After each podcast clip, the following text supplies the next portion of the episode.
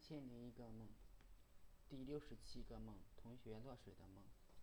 有一天，我正在床上休息，天气很冷，我盖着被子，还觉得房间里冷飕飕的。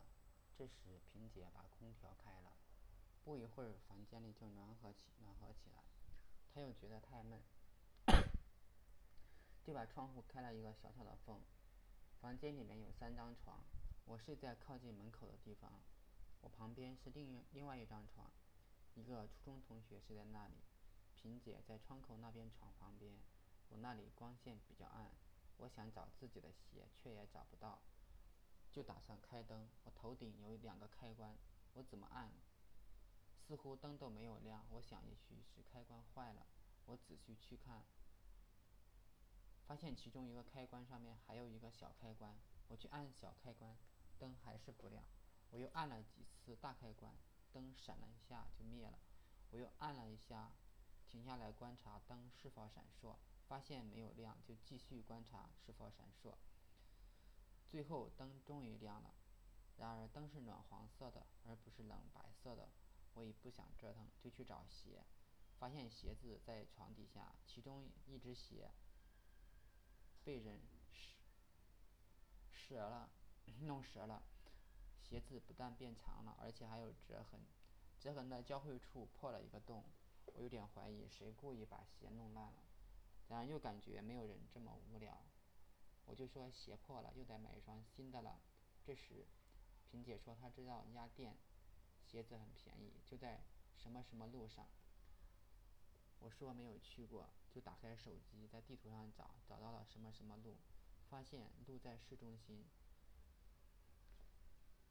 中间是座大厦，旁边是放射状的公路，其他地方都是高楼大厦，感觉租金是小店付不起的。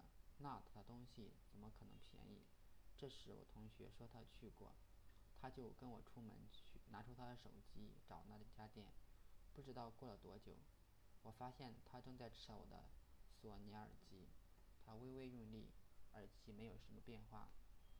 然后他就准备用用力扯，我连忙说别扯了，再扯就断了。虽然这耳耳机做工比较好，然而再好也抵不过故意怕破坏呀。他不停地继续扯，我看到耳机线开始发白，然后裂了一个小口，继而崩断了。他很抱歉，打算把他的十六块钱耳机给我，我很生气，心里一万个操你妈经过。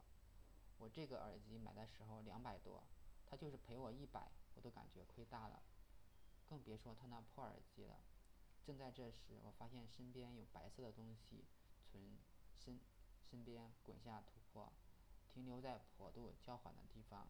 仔细一看，是叠成圆筒状的被子，不过现在被子表面沾了很多泥巴，就像斑点狗一样，白一块黑一块的。那同学滑下土。坡去捡了被子，似乎是他的被子，哪知他快到被子旁边的时候，摔了一跤，跌倒在被子上。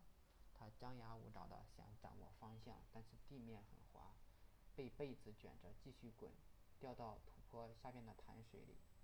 那潭水是黑色的。同学在水里挣扎着想靠岸，但是每次刚到岸边就滑了回去。渐渐的，他挣扎的越来越无力，后。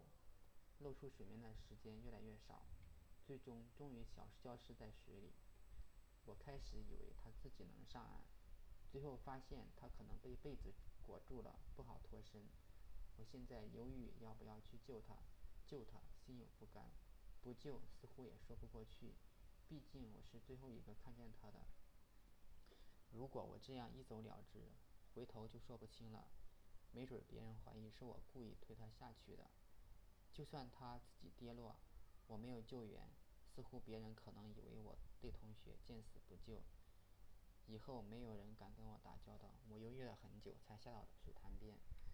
这时看潭水更黑了，看着偌大的潭水，没有一丝波纹，就像一潭死水，安静的可怕。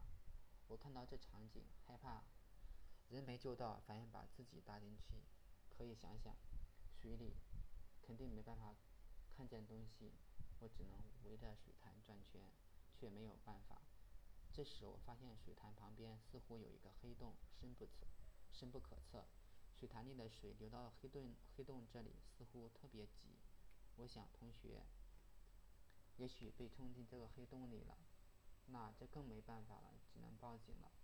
于是就往上走，走着走着，就听到警笛声传来，还有警灯在闪烁。我琢磨怎么跟警察解释同学落水。然后洗清自己的嫌疑，感觉这件事难以说清楚，只能走一步说一步了。不一会儿，我到了地面，看见警察从楼里抓了几个人，似乎有人跳楼了。我想还是有时间跟警察解释。这时，我看见老婆开着摩托车载着儿子和女儿，似乎在等我。难道他知道我惹麻烦了，希望我带着一家人跑路？但是我感觉这样不好，能跑到哪里去呢？天下之大，却没有我的藏身之处。